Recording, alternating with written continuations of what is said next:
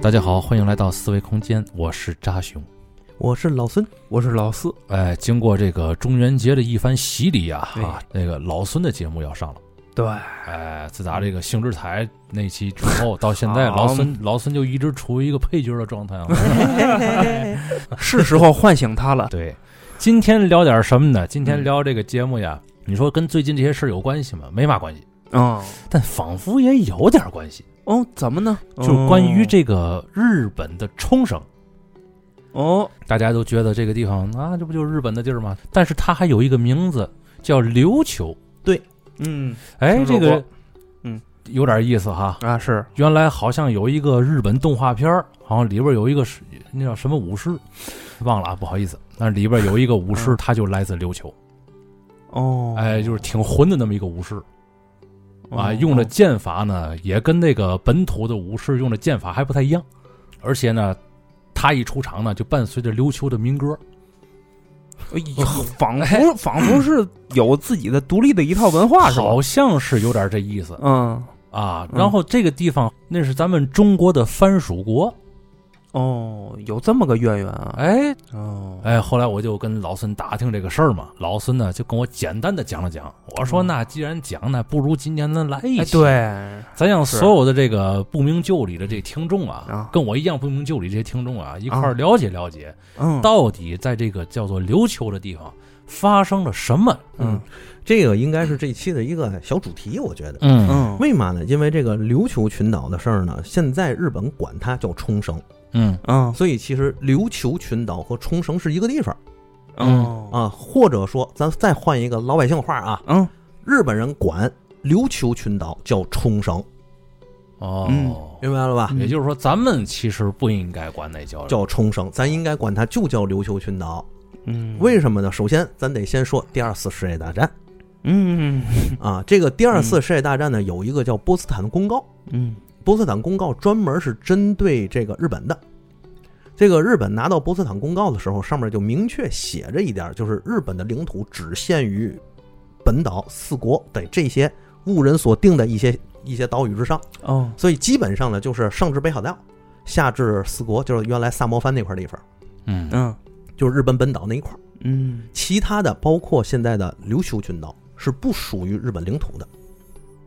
哦哎，但是这里在二战的时候发生了一件事儿，就是美国打了一场琉那个用西方的话语叫冲绳战役，用咱的话就应该叫琉球战役。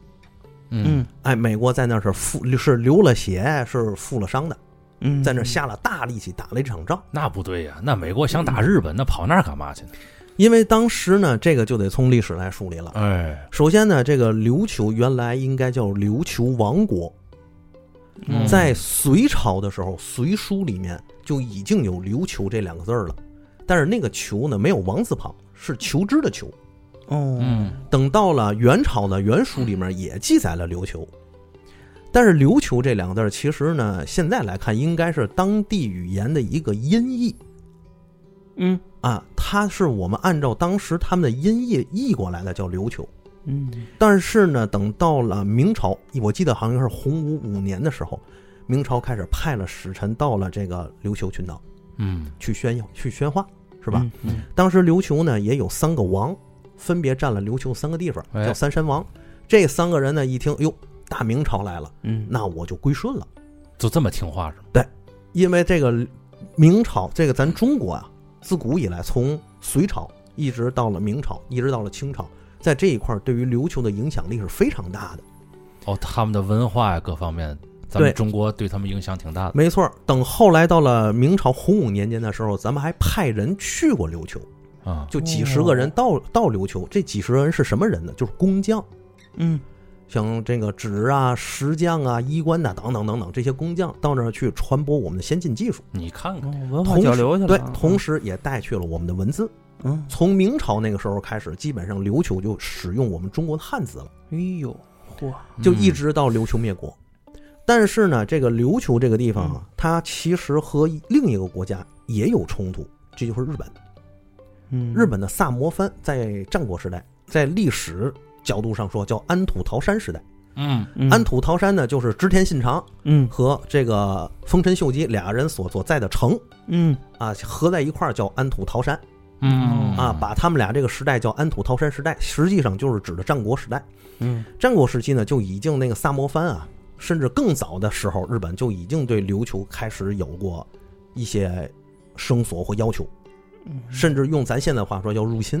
嗯侵略有点儿。哎，有点这侵略这的这意这，思。反正日本人那风格大家都知道，哎啊哎是哎哎，嗯所以这个时候，琉球和日本之间有摩擦。这个时候呢，我们中国又希望又又到日本去宣那个琉球去宣化，所以呢，琉球就归属了咱们。这个哦归属是在注意是在封建时代的宗藩关系。那可以这么说嘛，他是迫于日本的压力，他其实想归顺的是大明，也并不能完全这么说，嗯，就是日本的压力只是一点儿，更主要的是文化上的交流，嗯就是文化上从隋朝开始一直到了明朝，这么这大几百年甚至近千年的时间里头，对吧？大概得有个五六百年吧，嗯我数学不太好，算不过来。嗯大概这几百年的时间里头，逐渐的琉球就认可了我们这文化，因为当时咱要明白一点，咱们中华文明就是中国从古至今，其实一直掌控着是东亚的主导权。嗯这个东亚在哪儿呢？一直是就比如说是朝鲜，呃，现在的琉球，包括现在越南呐、暹罗，就是泰国呀这一块地方，东亚的地方，日本也影响了，其实，对日本也在，其实是主导权是在我们中国手里拿着的。嗯但是这里面呢，就是整个中华文明中有一个次生文明，有多个次生文明，其中一个次生文明就是日本文明。嗯日本文明其实为什么叫次生文明？是它是因为它是受到了我们中国文化的影响之后，逐渐的在我们中国文化的基础之上发展出了自己的文明，哎，所以咱们管它叫次生文明。它有一个改良的过程，对这个世界也都是承认的，也都这么去说。嗯所以在这个过程中呢，日本常常把自己当做东亚的主导者，他希望和我们中国进行东亚主导权的一种争衡。平起平坐点儿对，所以说嗯从唐朝开始，咱原来很早之前聊过嗯白江口海战，嗯就已经想要介入介入东亚的事务。嗯对吧？所以咱们从很早时候开始，在东亚主导权的这个方面上把握的很牢，一直到了什么时代呢？一直到了清朝。哦，清朝的时代，其实在前期，清朝其实分为两个时期。一般咱说一八四零年之后叫晚清嗯啊，这是一个独有的历史名词，叫晚清嗯。晚清时代是我们逐渐从封建时代，或者说叫中古王朝时代，逐渐走入近现代国家民族的一个过程，它是逐步转化的过程。只不过这个过程是让外国人拿刺刀逼着我们往前走的，嗯，惨点儿就是很惨，这叫嗯百年屈辱史。是，说其实说的是这一块儿，嗯在这一块儿的过程中呢，这个我们中从明朝中后期开始，实际上就是明朝中期什么时候呢？就正德年间，正德后面就是嘉靖，嗯，哎，嘉靖皇帝、海瑞，嗯包括这个严嵩、严世蕃，就是他们那个时代。嗯从那个时代开始，我们中国的宗藩关系或者叫朝贡藩属关系、分贡圈儿开始逐渐解体了。哦嗯因为那个时代呢，西方开始了一个在他们嘴里的地理大发现，对吧？实际上是他们逐渐认识整个全球的过程，哦，就满世界画红线嘛，哎对对对嗯就那时候，满满世界划殖民地的过程。啊，在这个过程之中呢，他们就碰到了咱们，嗯所以中西方的文化从那个时候开始有接触、有交流了。嗯但那个时候主要的接触是以商贸的形式为主，进行了文化的首先接触和交流。嗯试探，也不能叫试探，这是一种正常的，我觉得是正常的文化交流。那个时候还没有骂坏心眼儿， 嗯等到了，当然西方也有啊，哎，这个西班牙还惦着征服 明朝，啊这帮孙子，这个就。 但是呢，不管怎么说呢，在那个时候，我们也确实接触到了西方的一些先进的科技，嗯因为在那个时代，我们火药和火炮就逐渐被西方超越了，这是硬的指标，但实际上是是软指标被超越了。嗯什么？呢？物理、化学和数学哎呦，几何，对，嗯明白吧？嗯比如，比如说以后咱们有机会讲到火炮发展的时候，嗯，这个啊，对，都等着了。 上回埋下扣了 哎，嘛，对对对，早晚 有机会的哎有有机会你逃不了。哎哎，有机会吧。嗯 这火炮发展的时候，在正德年间就很有意思。我们翻译了，到了晚明的时代，嗯就是到了这个，呃，晚明时代，我们开始大量翻译，包括徐光启他们嗯大量翻译西方的著作，主要是数学和几何的著作。嗯西方的几何呢，其实是一种军事学的几何。嗯我们中国几何呢，更多做更多的是一种实用几嗯何，用于建筑啊，哎，嗯建筑啊、农具呀、耕地呀、哎打嘿家具、木匠哈，这两种几何是有天壤之别的，可不呗，它的应用方向不同。没错，嗯对就一个相当于我，嗯，算数我好交易，花钱是吧？嗯，花一百块钱你找我多少？另一个是微积分 代数，嗯哎，就这么举例子吧，一个是用来盖房子的，一个用来摧毁房子的。哎，类类似你也可以这么说。当然我那个比例，我那个比那个比喻不太恰当。嗯嗯嗯实际上它没有先进与落后，嗯是两个方面，嗯应用两个方面。嗯在这个过程之中，其实西方就已经开始建立了现代所谓的这个现代学科，嗯嗯咱们还没有。嗯，没晚晚太多了。哎嗯，所以西方随着地理的大发现呢，他们就开始逐渐殖民了我们原先的一些东南亚或者东北亚的一些地方，嗯他们逐渐接触到了。嗯，接触到了之后，其实也是我们宗藩关系或宗主关系开始受到挑战，逐渐走向解体的一个开端和过程。哦，哎，等到了晚明时代，其实我们很多的这个宗藩的关系，包括宗主国的关系，就已经慢慢解体了。嗯，我们的势力范围或者说宗藩的势力范围就逐渐变小。嗯但是这个时候，刘秀群岛还依然留在我们的宗藩关系之内。嘿，忠诚，嗯这个宗藩关系呢，其实在当时啊，当时很多的附属国看来，其实是非常优厚的。即便是我们用现代的眼光去看，嗯，它的条件也非常优厚。哎呦，都有都有什么条件首先，第一个啊，啊？我不会干涉你的内政，嗯哦，按你国家自由的在这个自己的领土范围内，咱嗯用现在的话说叫领土，嗯就是你所管控的范围内行使你的这个王朝的权利，嗯啊行政权是吧？嗯，包括你的军事权，你我招兵也好，我调防也好，我想打谁也好，我也可以有自主权，哦，明白吧？嗯包括我的王位的继承权，这个时候我继承完之后，我可以跟这个天朝说一声就行。嗯，嗯哎，换我换，换换届了啊。哎，我换届了，换的谁？怎么回事？嗯对吧？往往是嘛呢？党是往往都是这个换了届之后，比如说有大臣谋篡篡篡位了，然后原先的王公大王公氏族呢，比如说什么公主也好啊，什么那个王子也好，什么大臣也好啊，就跑到咱那个咱这儿来了，跟咱说，哎呀，你看啊，这帮人谋朝谋朝篡位啊，如何如何。哦，然后这边呢，就让另一方呢谋朝篡位的就开始写书、修国书、备好叫朝贡礼品，找咱来了，说，哎呀，我们改朝换代了。哎，因为他们压迫我们太嗯严重了。哎， 不说这个，我们正常放假了，他们失德失能等嗯等。啊，这个不是时候一个意思嘛？对，这个时候嗯咱们就要评判了。嗯咱们说好，嗯如果要是这样，我发现新的这个新上过来这个谋朝篡位这个啊，属实，或者说对我们有不良的企图，嗯，天兵出这个天朝出天兵 干你，我天干完之后帮你复位，我铲事儿去啊， 哎，帮你嗯原来复位，复位完之后，行了，你们该干嘛干嘛，我走了。 这就有点当大哥的意思了。啊哎，是吧 真是，而且包括你像到了当时有一个国家，除了这个琉球以外，还有像尼泊尔这样的国嗯家，他们都发现和咱们进行朝贡贸易。 啊，是非常赚钱的事儿。那可不呗，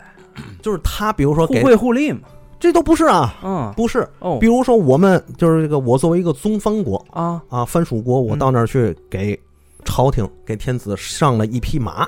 哦，啊，你看我们这儿汗血宝马如何如何，对吧？天子，哎呦呵，你们孝顺公正，，嗯来二百两黄金拿走吧，哎嗯呦，对吧？看景泰蓝的瓷器拿两箱，嗯，嗯，嗯，哎，我这儿新产的大红袍茶叶啊，嚯，来两箱拿走，这可比那个马贵啊！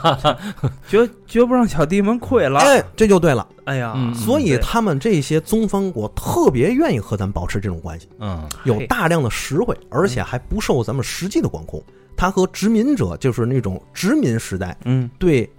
呃，西方国家或者说当时对很多土著嗯，国家进行殖民和杀戮是不一样的，对，对这是两码事儿。对，对吧？嗯，所以当时很多国家特别希望和咱们保持宗藩关系，嗯包括你像日本，它也是在这个朝贡贸易上来回嗯进行跳反。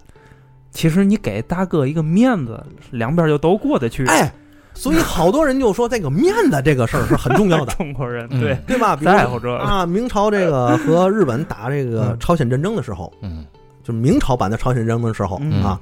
还册封供丰臣秀吉呢，嗯，是不是嗯？所以有些时候这个册封啊，就是一种形式，一种仪式，实际上它的利益远大于形式，嗯嗯是吧？所以在这个过程之中呢，这个琉球一直对咱是忠心耿耿，可以这么说。嗯，这个忠心耿耿就是咱俩关系特别好，我嗯认你做大哥，你认我做小弟。那当然了，嗯嗯啊但是咱要明白，这是中古王朝时代的封建关系，哦，嗯它实际上还是属于封建范畴，嗯就是我封你为这一块儿的国王。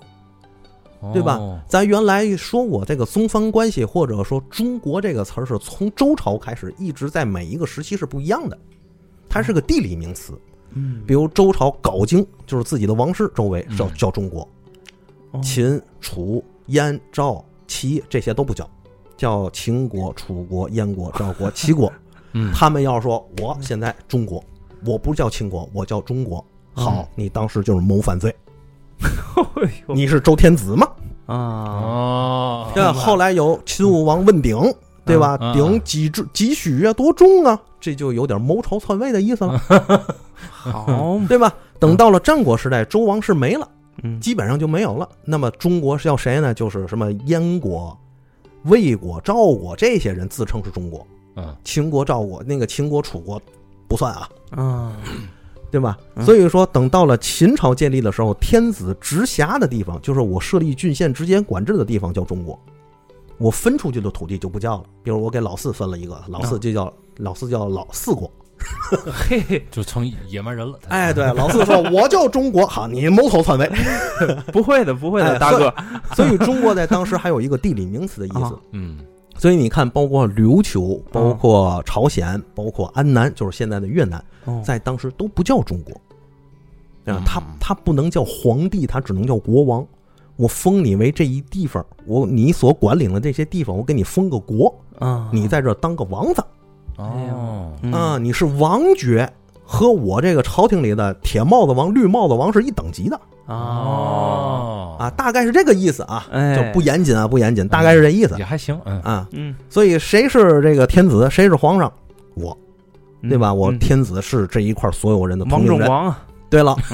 王中王，我操，所以现代时代，我们去看那个时候的这个宗藩关系和宗主关系，它其实很有意思的，嗯也是那个时代我们在东北亚的或者东亚的一个外交权。嗯但是你会发现，我们一直在掌控着它，哎，对吧？所以在这个掌控力里头，其实是依托着我们强大的国力和文明的优越性。这个优越，我要打个引号嗯，啊，因为我们常年以来是文明的输出方和技术的输出方，包括像琉球就是这样。嗯所以等后来这个日本呢，他也对这个琉球群岛有一定的声索嗯，他一直也是跟人家来回来回话吧。但是等后来到了一个重要的时代，就是晚清。晚清的时代呢，是我们第一次以中原王，就是封建王朝的形式，对抗人家已经是现代国家的形式了。这就跟玩帝国时代一样，人家都他妈已经是上一个文明了。科技都点出来了，都哎，比你先进了一个这个时代，你这对没法弄了，你没这没办法了，就啊，它涉及到了很多的东西，哎，方方面面的，从文化、组织、国家形式、意识交流，哎包括工业生产、军事的火炮的运用等等，嗯对吧？包括嗯你像这个人西方有军事的几何学，他们就可以去计算火炮的精准射程，对我们不会，嗯，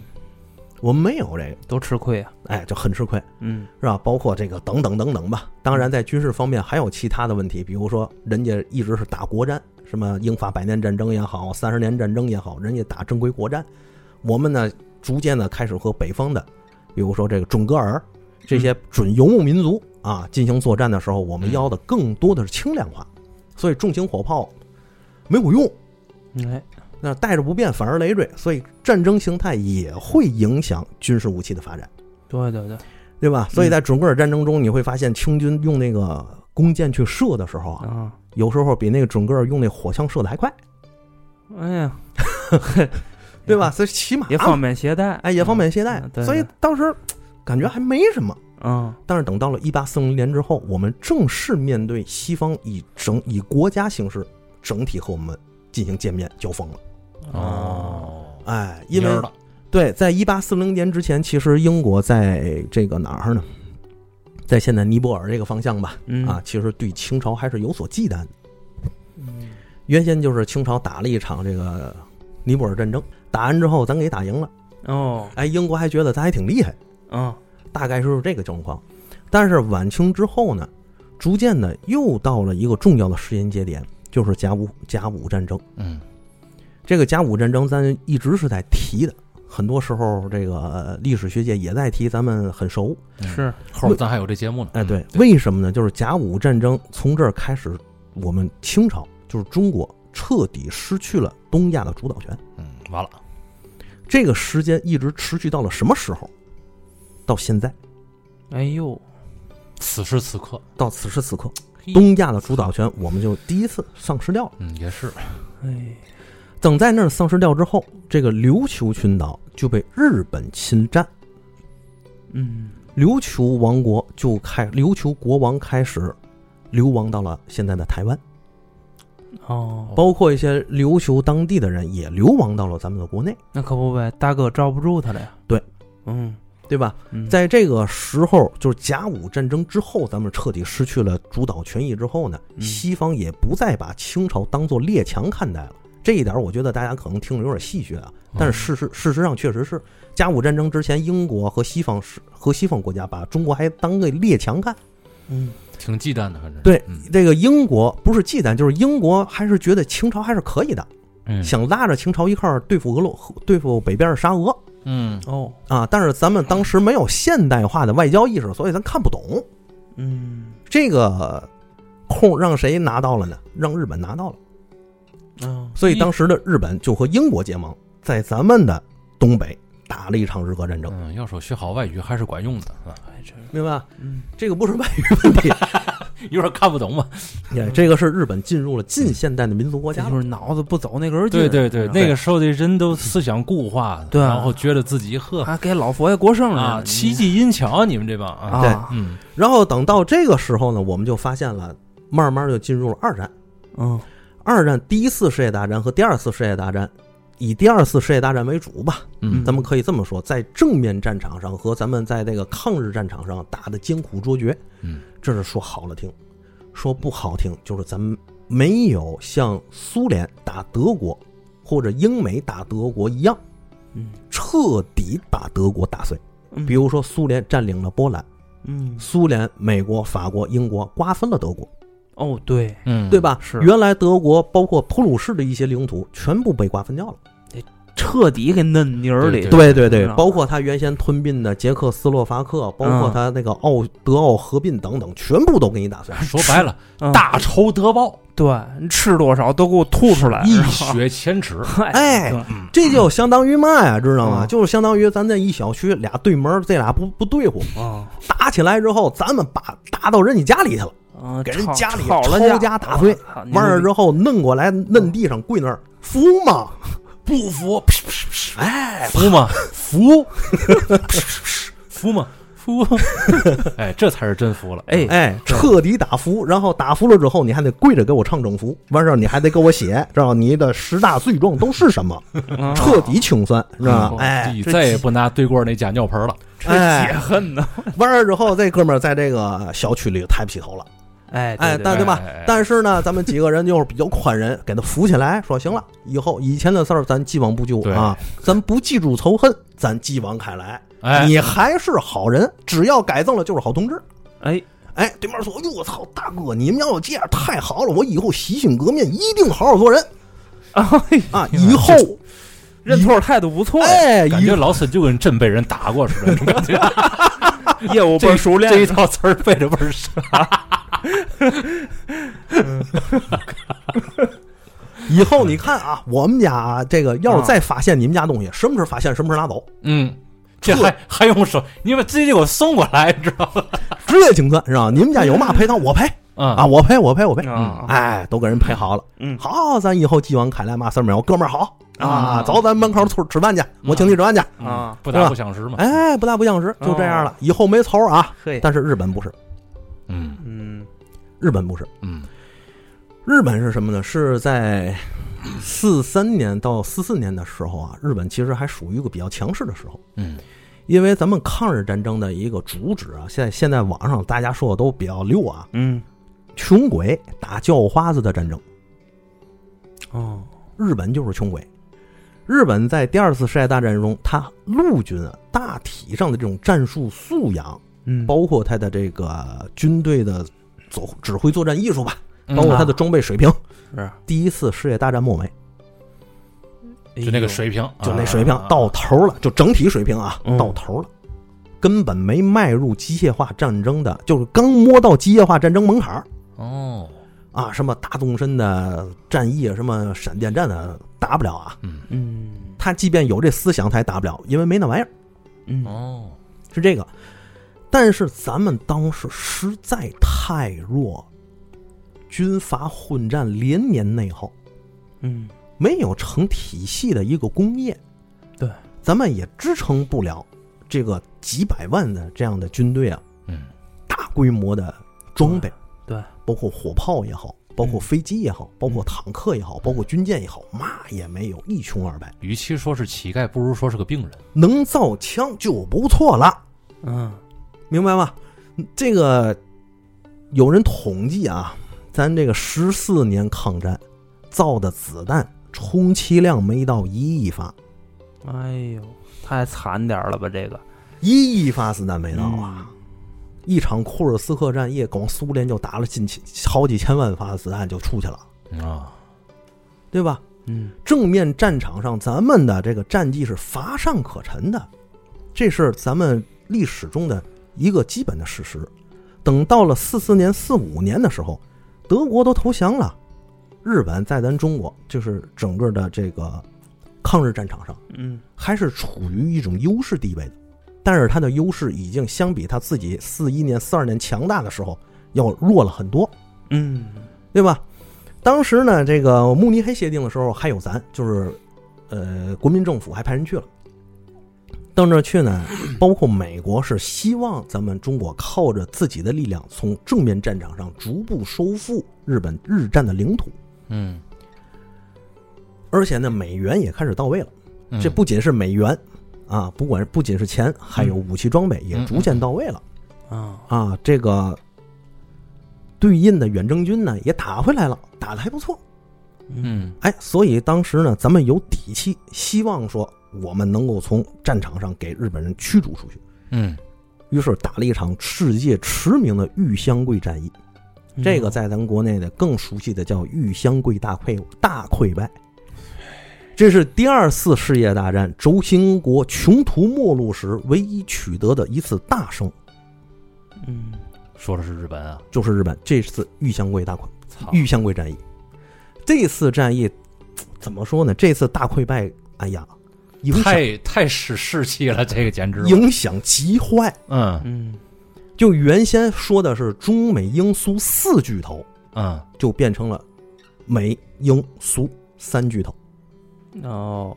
因为到时候这个谁这个。包括罗斯福也好，包括斯大林也好，包括后来的杜鲁门也好，啊就当时的杜鲁门，包括丘吉尔也好，都认为我们是没有能力靠自己的力量把日本从我们的领土上赶走的。嗯那怎么办？你就得靠我，你就得靠我们。嗯，所以那个美国和还有和英国就希望苏联对日参战，嗯苏联也答应三个月之后就是停跟对对德国停战，就打完了之后两三个月要对日宣战，但是这里是有代价的，嗯美国和英国出卖了咱们中国的大量主权，包括外蒙古，嗯，包括东北的权益，嗯包括旅顺和大连的港口都归了苏联了。好所以当时我们也很气愤，嗯，我们也很气愤，去找到苏联。苏联就说了一句话嘛，就说如果你有能力把日本人从国土上赶走，哦，咱俩嘛也别提嗯，都是你的。嗯现在你没这能耐，你求我来了，哎我凭嘛给你白，我凭嘛白死人呢？弱者没有话语权。对，嗯，所以在第二次世界大战的时候，有一个基本的事实，也就是我们虽然作为战胜国，但是我们却丢掉了大量的国家利益。嗯当时日本呢，这个说到日本这个方向上来说啊，日本接受波茨坦公告的时候，到了四四年、四五年以后啊，他们其实也有主和派。主和派呢，就希望在这个战争结束之前呢，不要以无条件投降为唯一的条件。嗯，无条件投降从哪儿来的呢？从美国南北战争来，有一个将军叫格兰特，嗯他就说无条件投降，如果停战，你们你们唯一的条件就是没有任何条件，直接投降。所以从这儿开始有了。但是当时呢，包括美国、包括英国、包括后来的苏联，后来苏联慢慢加入了。就是美国、英国主导的时候，上面写的是日本军队无条件投降，嗯不是日本无条件投降。又玩文字游戏，这个文字是很重要的，嗯如果是日本无条件投降，那么就是日本整个这个国家，从政府到机关到你现在的所有的文字，哎嗯，就是你的这个组织形式吧，嗯全部都是大罪，嗯都是非法的。我要重新给你理一遍，建立一个非军国主义的政府，彻底清算你原先的这个罪行。但是日本军队无条件投降，就是无条件停战。哦，不打了，我们回去。对，但是日本是这么理解的，嗯明白吧？日本是这么理解的。嗯嗯但是对于美英苏来说，他们对这个事儿不这么理解，双方理解有 偏差。是啊但是每每一个公司有自己的理解。但是最终解释权在手里，在谁手里？谁牛逼在谁手哎里那，那肯定的，对吧？是两颗原弹过去，日本的关东军彻底玩完，谁谁谁牛逼，谁谁有最终解释权，嗯啊哎，对，对吧？但是日本确实没有被彻底清算，没有像德国一样。嗯但是当时雅尔塔协定里头，它也规定了一件事儿，就是琉球群岛要必须让日本吐出来，哦，因为这是你侵略造成的。嗯从甲午海战往下算，所有的特权全部作废。嗯所以当时日本当时跟那个英苏，包括美英，包括苏联去沟通的时候啊，还想呢，想嘛呢？保留政体，保留天皇制，啊，保留琉球群岛，保留台湾，伪满洲国，国际共管托管，你看看，保留台湾，对，就是台湾和琉球群岛保留在日本的领土之内。他我操然后伪满洲国，伪满洲国啊啊，国际共管嗯这里边嘿儿，这孙子呀，哎，这里边就涉及到很多历史问题，包括为什么很多网上人就说这个这个元清非中国就是日本提出来的嘛，嗯就清朝继承于元朝，所以元清非中国。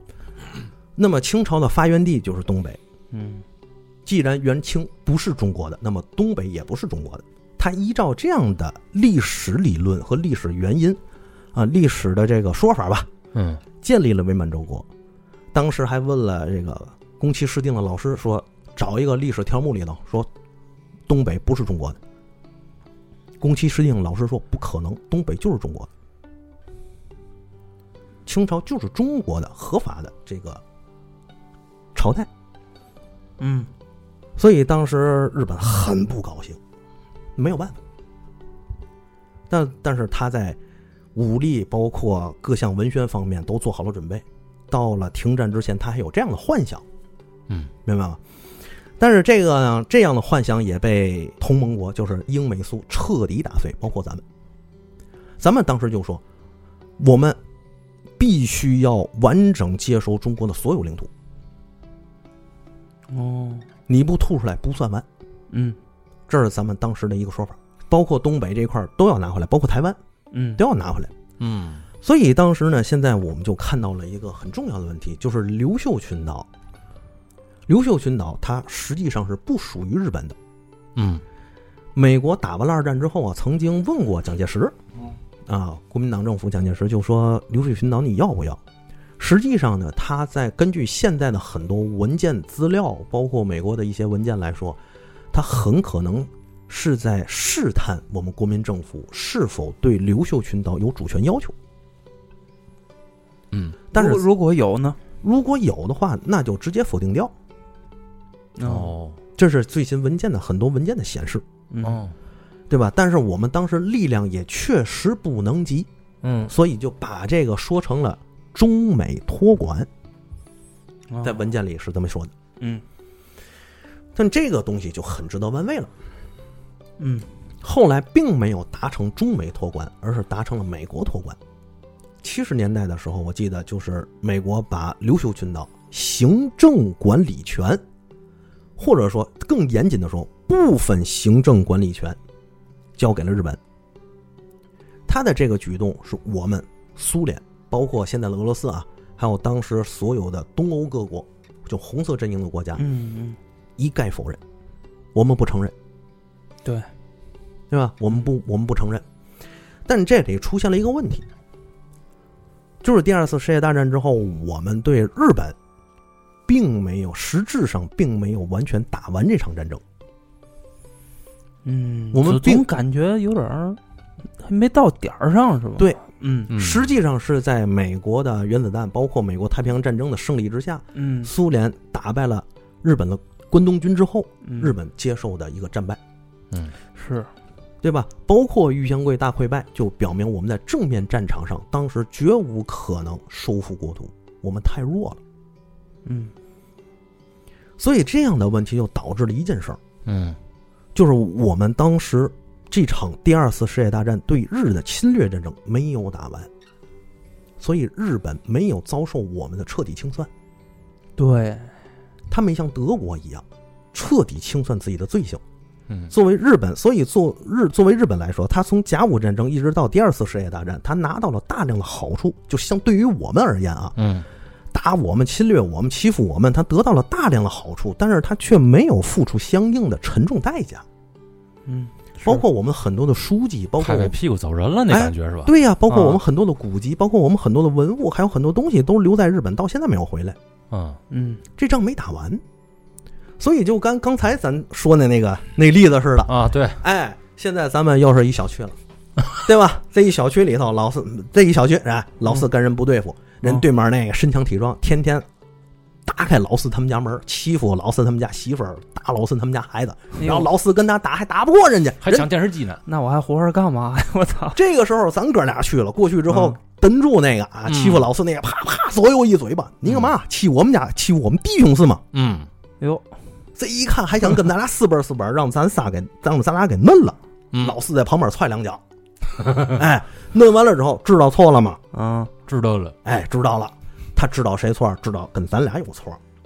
跟咱俩认错。哎，给咱俩认错，没跟老四认错，哎，对吧？嗯，然后再跟老四说对不住啊，就完事儿了。我操！哎，等以后，你妈逼！哎，等以后呢，咱俩就开始跟人家称兄道弟了。啊行，哎，没事儿，没事儿，没事儿，以后以前事儿就过去了啊，，以前咱事俩儿一过去了。出去买菜回来，人家过来，哎，我给您提了一下。哎哎，这楼层抬高，怕给您俩累 着。哎， 你看啊，这嗯个同样都是事儿，是吧？老四呢过日子，把这个垃圾放在门外头，嗯人家那个欺负他的也把那个垃圾放在门外头，啊咱，俩天天上人家吃饭去，嗯哎，，走的时候就把那俩垃圾提手里给人扫下去。哎，结果看见老四他们家门口，哎，放垃圾，咱俩一敲门，四爷，啊，你这干不地道啊！啊，哎呦，你咱嘛你嘛意思？楼道的环境啊是大家 的，你这垃圾，你怎么跟我说这话哎儿？你垃圾放这儿不合适？哎，这大夏天的容易招蚊子，看招我苍这蝇。啊看我这红箍了吗？嗯，看我这 我操！是吧？四爷，你这遭苍蝇是吧？遭完苍嗯蝇之后，你说大家都在这生活吃饭，多不好啊！你这后来我们联合国居委会工作做不下去了。哎，哎，完了之后呢，你跟我说，老孙，你这话说嘛不人道啊！对面那你妈把垃圾也放那儿了，对呀，哎，我就跟你说，你看、啊四爷，我跟他说了，嗯，我要上他们家吃饭来，他敢放外头，我替他扔了去。四爷，你这个可得弄好了啊！哎呦，我这我这不是他妈欺负老实人吗？ 这是他妈欺负老实人呢！我操！对吧？实际上，咱们就是处于这种状态。然后对过那个， 你们俩小心点儿，我等那天把你们仨一块儿捅死。是吧然后对过那个出来，冲着老四， 是那个贱样儿，我操！对吧我的？ 然后还还捋了一下头发，一看这梳子还是从当初从老四家拿走的。哎哎，然 后哎这时候我跟炸熊过来了，就就数了他两句。嗯，啊，回屋回屋回屋，你这样嘛，都回屋，都回屋，啊没没没，不能这样。然 后回去跟四爷说：“四爷，你们家大门别老藏开，嗯，嗯，这媳妇儿天天您这长挺俊的，天天外边儿咱逛就不合适，让人哎看见，呦我对吧？您难怪呢，你这个嗯啊哦，你这得反思。长得好看犯罪吗？哎，这个你这得犯法反思啊， 平常把窗户也得关上，哦要不然那棍儿老往下掉呢。对你得得反思啊。嗯你看我们这个，我们这个每一家每一家都怎么过日子，吗。嗯嗯嗯，对吧？你这日子过得跟我们不一样，这不行啊！融入大家集体，太你妈挤兑人了，我操！这个例子啊啊，一直可是举到现在，此时此刻，真你妈！对，嗯，所以就是这问题。嗯这为什么我们原来看资料的时候就发现了，我们和日本之间，它始终处于一个拧巴的状态。是，这你妈就是现在区别在于哪儿啊？咱俩有一天又找老四，老四最近也不看你出来，你干嘛了？我这妈做猎枪 了，四爷一坐猎枪，咱俩立马说，在楼道里了，小区里头，四爷猥亵论。你看四爷这人不、嗯嗯不骂人了啊！啊你看咱天天这生活多好，花花草草，阳光明媚，哎大街没事儿干坐猎枪。这一说不要紧，兜里那把小手枪掉出来 了。为了制止加特林啊，不不不，为了制止四爷这种猎枪危害大家的行为，所以你看我装备了加特林。哎，哎，对哎还有手榴弹，哎，大家别怕，我这有加特林，我这有手榴弹，是吧嗯？哎，大家别怕，我来维护这块的和平，哎， 对，对吧？这个时候，那个老欺负四爷那个在嗯趴门口乐，啊，对吧？然后跟四爷说：“四爷，你们倍儿家猥琐，哎，你们家媳妇儿真不错，啊，哎，知 道他妈吗？现在就崩了 你！我操哎！，我跟你媳妇儿关系倍儿好，你呀，你还老气他，你看，哎，你这嗯不嗯行，嗯你这个，哎你知道吗？你你来媳妇儿画画吧，啊然后你没事儿把他们家媳妇儿挂自己墙上，一开门准能让老四看见。哎，哎，然后回来 看瞟，往里瞟，哎，看，哎人家媳妇儿做成挂历了。然后还说嘛呢？然后还还还说你们家贱呢怎么？然后他得拍你肩膀，四爷，嗯哎，我得拍你那个人得拍你肩膀，嗯四爷，你们家有事儿，嗯就是他们家，就是我们家有事儿嗯，啊，你跟你媳妇儿吵架，我给你调解来，嚯哎，嗯你们家里有点嘛事儿，我管，哟，对吧？那那嘛心呢这是？哎，家庭矛啊盾我说了算，哦，三个人一块儿跟你说，嗯，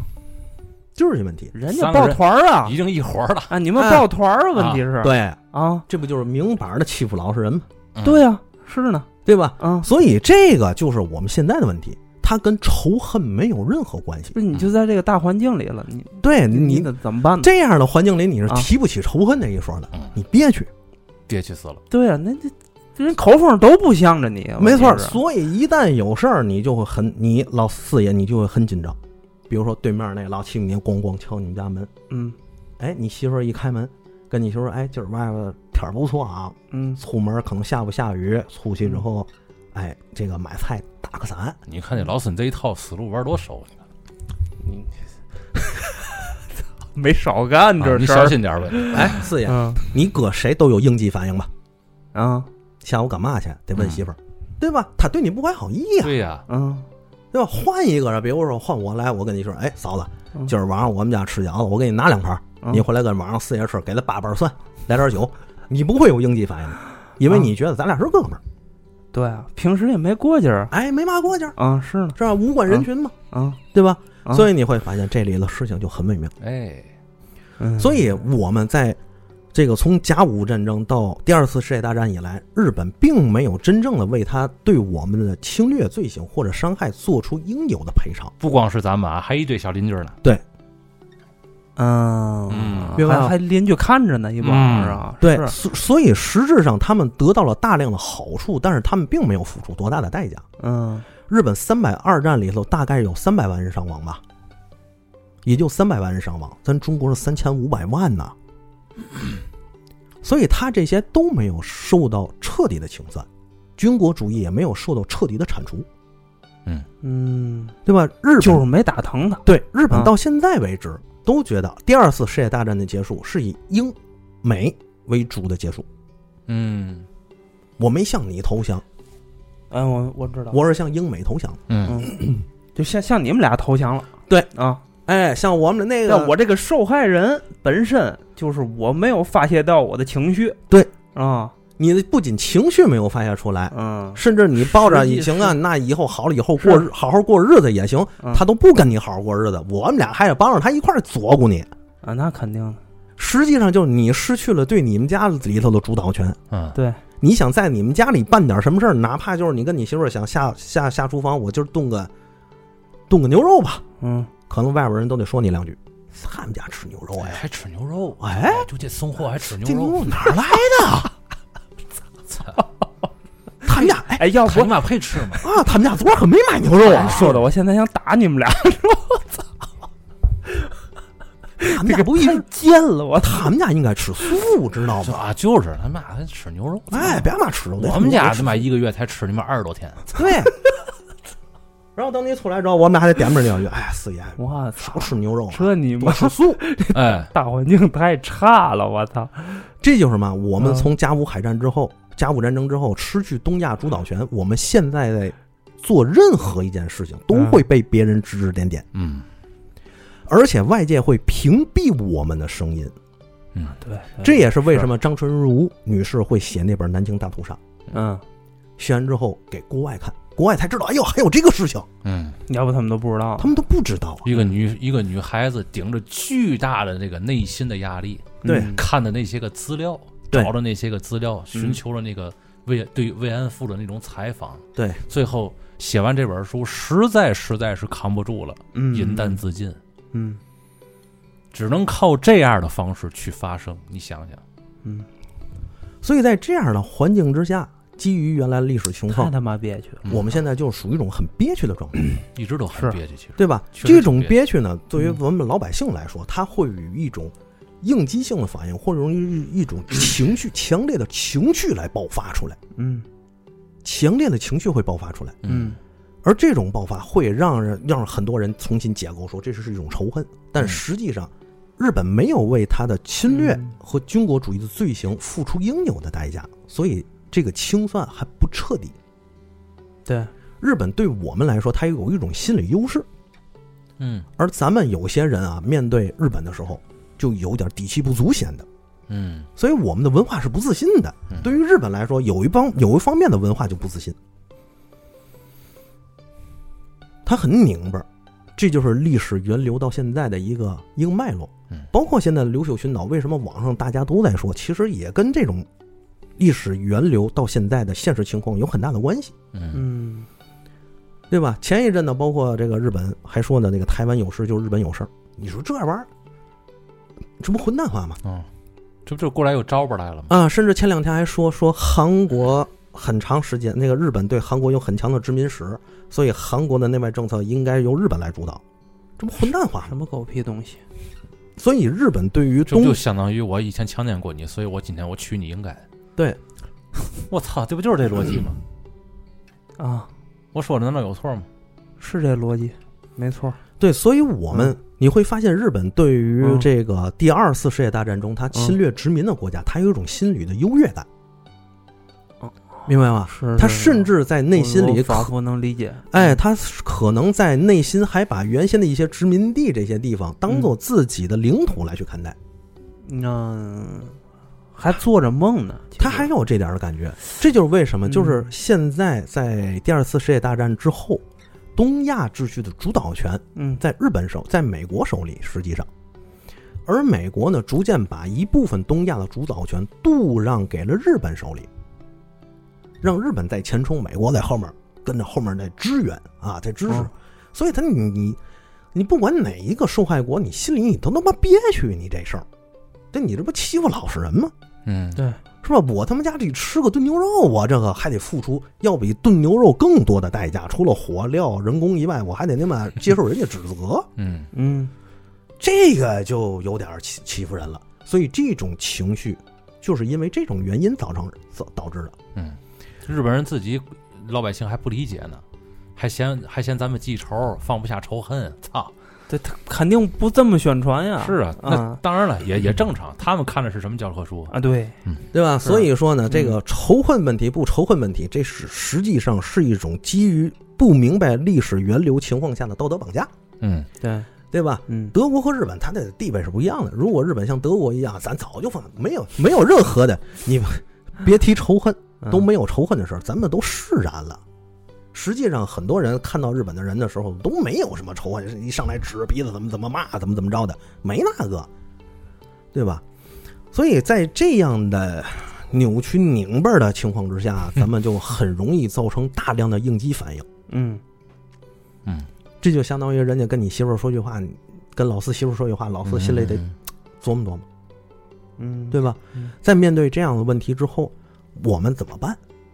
嗯实际上，我们除了树立自信、做好自己的事儿之外，手还有一个事儿，就别内卷，因为咱们声音被外界所屏蔽掉了。嗯。所以我们又不知道外界屏蔽了我们的声音，作为老百姓，所以这干嘛？我们天天在简中的互联网内部里来回的内卷，嗯内卷这个你出力大，我出力大，他是谁，我是谁，他怎么样，我怎么样。你你说这个没有什么用了，现在就是。嗯嗯但是随着我们现在国力的逐渐的恢复和增长啊，嗯哎，现在的这个情况也会逐渐的发生大量的变化，所以才会造就了一个问题啊，就是东亚怪物房，嗯哦，这听说过，对吧？嗯这个东亚怪物房不是咱造就的啊，咱得说明白啊，是大量的这个相关国家在东亚地区聚集。 哪个都不是省油的灯。哎，哪个都不省油，这就是个草电房，这就是个啊，你一就进去就是 炼炼，就是撸撸铁，我操！啊，咱咱就说句不好听的，就那嗯朝鲜拎出来吊打世界百分之八十的国家太牛逼了！啊，咱们印象里头每一个国家那战斗机好几千架，这跟玩儿似的，不每个国家不都应该如此吗？啊，对，但实际上真不是啊，啊，好几千架战斗机你就一只手数出来了。你像巴西那没空军啊， 没有空军，人家那个空军是螺旋桨的，嘚儿在那飞的还。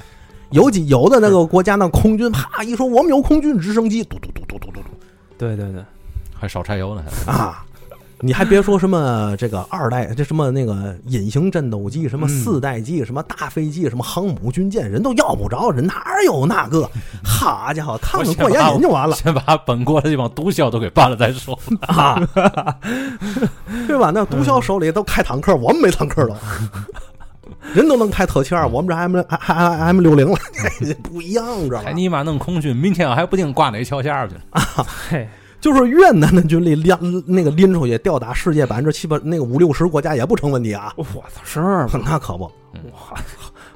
真真 真的，东亚怪物房，我也操！也也变相说明咱们这边儿其实还是有一些问题存在的。这个问题是哪儿？嗯，就是第二次世界大战遗留的大量问题。对，所以每一个人都绷个弦儿，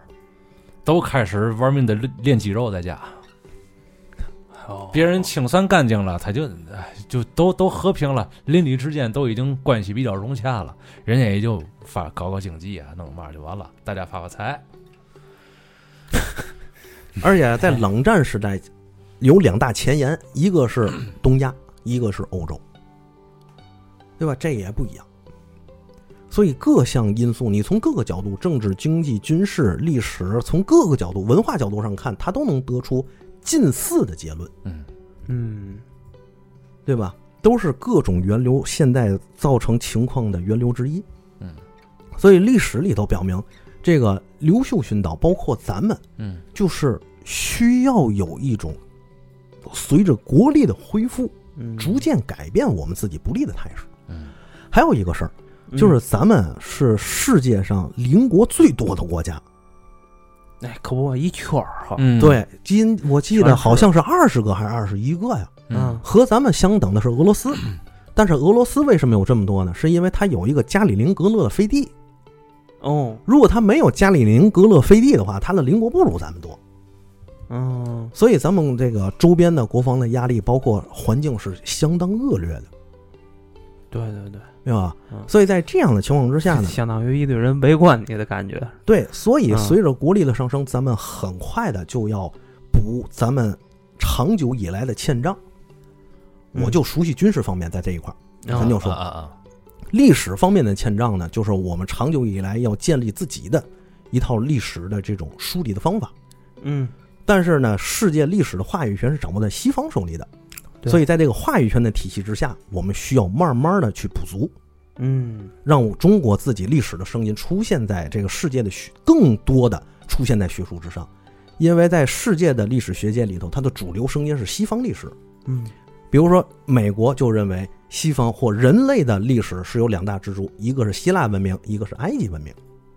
哎，西方不这么认为，西方认为呢是希腊文明和罗马文明。嗯，那你看他们之间是有问题的，对吧？但是你不管怎么说，跟东亚有什么关系吗？嗯，没关系。所以这一方面，咱们历史学界肯定要慢慢补足起来嗯，啊，尽量禁止内卷，对对对，对吧嗯？还有一个呢，就是在军事力量方面，咱们最近一直看咱们好好多这个海军下饺子，噼里扑噜装备好多船，啊对，但实际上装备的真不多，和美国比起来差太远了。嗯事实上，如果要是保卫，要想更好的保卫我们整个这个周边的安全，我们是要跨出第一岛链的。第一岛链里的就是日本、琉球群岛，包括台湾嗯这一块，我们要跨出去。跨出去之后呢，还有第二岛链，嗯第二岛链关岛，走出去才能进大洋。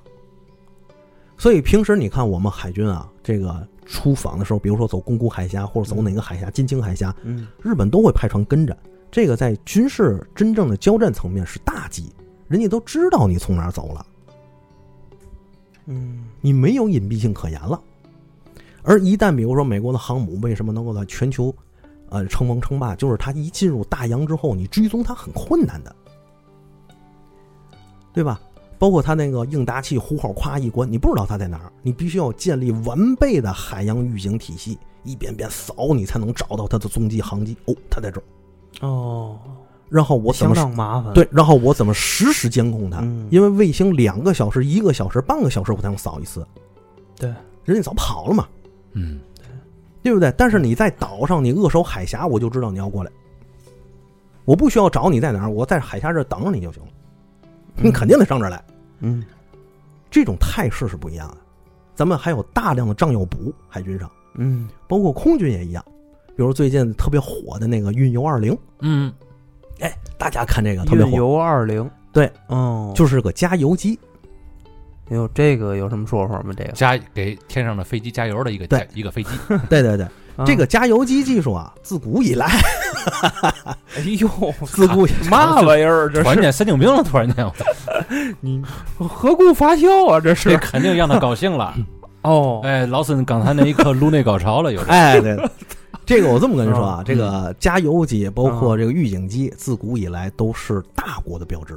哦，世界上以装备加油机的国家特别少，嗯，就是俄罗斯有二十多家，嗯，你反观美国这有多少家吗？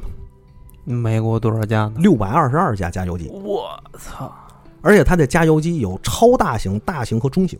哎呦，所以为什么体？系完备啊！哎，所以为什么说美国空军是世界上第一空军？嗯，不仅是它有五代机，就是隐身战斗机、三代战斗机技术好嗯，不是这个，是因为它的机种数量配比都已经达到了最优化。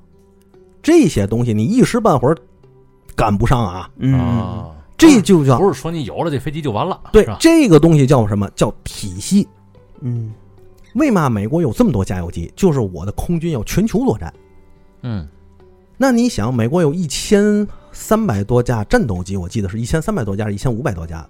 六百二十二架战斗机，相当于两架作战飞机，一架加油机，嗯，我操！明白了吗？嗯，我的我的我的空军是具备从美国本土飞到全球任何一个地点的。真是打遍全球啊！对呀、嗯为嘛有加油机？嗯这东西太厉害了。嗯，而且加油机呢，自古以来有两种加油方式，一种叫软管，一种叫硬管。嗯呃，很多军迷就是军迷圈里也卷这个事儿，就是硬管好，软管好，嗯，这里边都有好处，都有坏处。硬管是嘛呢？加油速度快，哦，哎，比如说一分钟我能加四千升油，嗯对吧？我一架 F 十五内油十吨，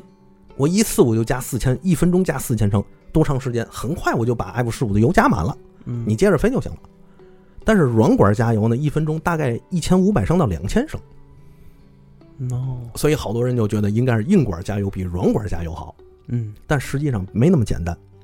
为嘛呢？就是美国现在发现一个事儿，就是如果你是硬管加油的话，对隐身战斗机不太友好，太差，嗯，差在哪儿啊？这个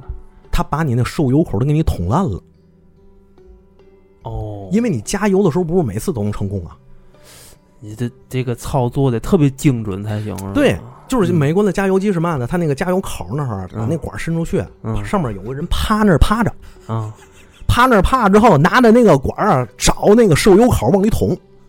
我操，这费了血，嗯，费了血劲了，对这个他 这属于人工受精 的。啊，这个 属于，对，就这意思，对吧？他就这意思，他要相不当然这物种就完 就灭绝了。他飞到一个大体的情况下， 啊在智能化的引导之下，它飞离很近，嗯然后这个受油口和这个受油机之间，它可能有厘米之间的偏差嗯，这时候你就拿手微调去， 说白了您微操。微操完之后，哎，我看差不多了，杠一摁，那口没对上，把那蒙体杵一坑。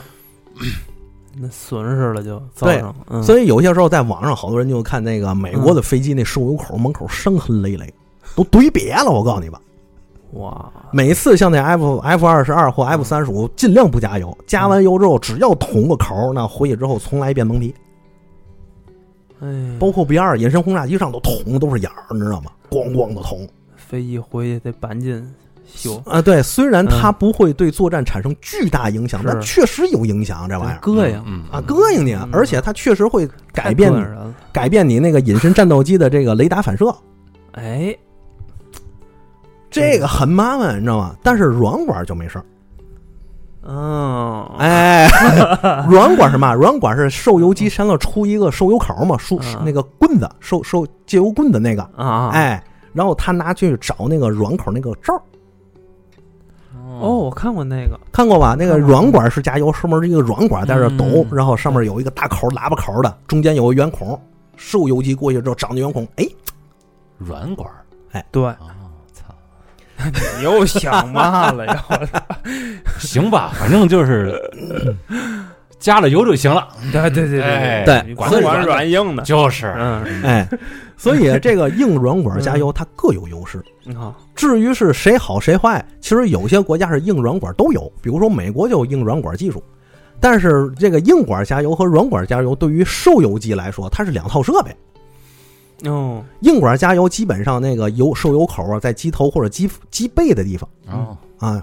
这个 呵软管加油呢，它是自己伸出来一一个棍子，哦，我见过那个，对吧？你一个飞机上有俩这设备，那就有点玩闹了这嗨，那你弄俩呗，个啊。 但是还我脑里那画面一直没不太健康。哎，你别说，就是那不健康画面，知道吗？你这别你别污染我大脑了行吗？以后没法直视了，这个事儿 我操， 就是这么个事儿。哎，真是对，咱们原先的那个加油机啊，叫轰油六，就是用老轰六改的。嗯啊，改完了之后，它内油其实不多，嗯，只能加一个重型战斗机是嗯啊。但是现在的运二二零出来之后，它就彻底改变这个态势。哎，而且运二零这个平台本来是我们自己的，嗯，所以我们怎么做都行，只要是我们有需求，我们可以随便随意的批量生产装备，嗯，因为我们那个发动机都已经国产化了嘛。嗯，对吧？对所以现在美国盯这个运二零比盯那个歼二十还狠，你知道吗？人家懂行的不看你这些那个装备，什么其他飞机啊，嗯人看你这个支援类的飞机有多少，对对对，对吧？如果你支援类飞机越多，你证明你这个你这个空军越是大空军。嗯，拥有保证你续航能力嘛，对，如果你加油机多的话，嗯包括你的预警机都可以全球飞行，嗯，是吧？这一下你空军就走彻底的成为全球空军了。对，我只需要安排好受油的加油的节点和加油的时间，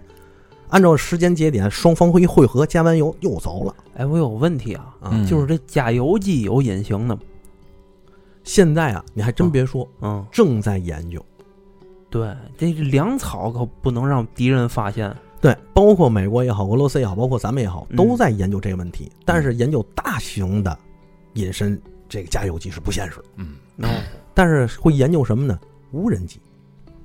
无人加油机，无人机加油。 哦，但是无人机加油呢，现在这个大家都在试验，像包括美国已经在航母上进行装备了。嗯，但是这个加油，这个无人机必须得大型的啊，嗯隐身无人机飞到哪儿之后，它在那儿巡逻，等着飞机过去给它收油去。哦，这是第一种。还有第二种方式呢，叫伙伴收油。嗯，什么意思？比如说我有一架战斗机，我上面挂满了大量的副油副油箱，嗯，它就变成了一架加油机。嗯，等收油机需要加油的时候，它给别人那个怼油去。哦，但是你不管怎么看，是伙伴式加油也好，还是这个引无人机加油也好，它无法取代大型加油机，嗯对吧？嗯，哎，你像这个大型加油机，比如说美国 KC 幺三五，哗飞了五千公里，但是我等你，我里头还能还能给两还能给四架战斗机加油呢。嗯，嘿，你要无人机，你飞五千公里，我给无人机我给战斗机加油，门儿也没有啊，他自己都没油了，快，对对对，对吧？嗯所以这个也是问题。但是不管怎么说，有了就是好事儿嗯，啊！最近长春正在办这个航展，好多人都在那儿看，火爆全网，嗯啊，大家在那儿看。第一个美国人也看，哎，都得看。 第一个，这个长春呢和珠海不一样，嗯，长春这个这个这个航空展呢，它本身啊是航校原先办的，就是学员毕业了之后，他办一个这样的飞行典礼。哦，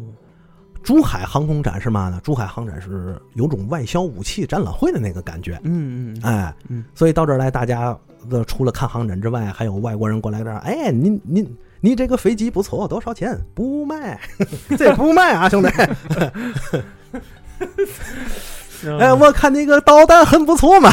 不卖兄弟，再卖不了，都是这种，不卖你放在这儿干嘛？ 哎，就让你看，不是为您看的。哎， So this n a 那边是吧？哦，我原来为我看的 是吧？但是不管怎么说啊，这个长春那边它那空域也比较干净，嗯就是咱们看珠海航空展的时候，有时候它那上空雾蒙蒙的哈，嗯这飞机飞远了之后做一个动作咱看不见，嗯但长春那边空域特干净，你做什么动作我都看得见。嗯哦，哎，所以现在这个长春航空展，现在大家正在火爆观望，哎很多人天天早晨我也是啊，打开这个社交平台，啪一看，呵，美，哎呦，看来你是看到不少好东西，啊，那是哎，你看，咱就不能说了啊。 哎对对对对对对也不知道怎么看的，是哎嗯，反正这个老孙也不知道是怎么样啊，从刘秀群岛聊到这个飞机起飞的，是 吧？所以这也也是个迷之操作，不是不是不是飞机 体位啊啊哎嗯不呦，是不是，扎兄，这咱得明白一件事啊儿，啊，这个琉球群岛离咱们是有距离的，嗯嗯在这个距离过程中啊，这个空军如果要是出动啊，这个空军的飞机它有不同的构型，嗯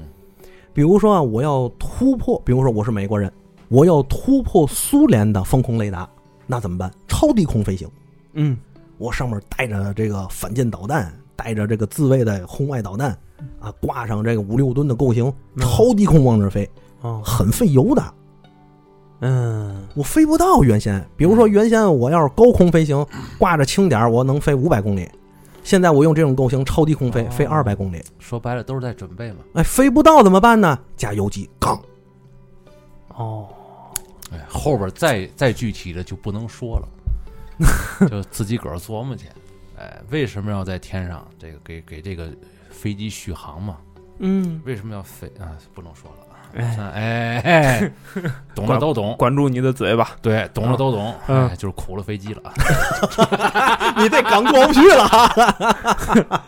我也到点儿了，反正。哎， 行吧，那今天这期节目就先到这儿了啊，行听众朋友们，拜拜。拜拜。再见。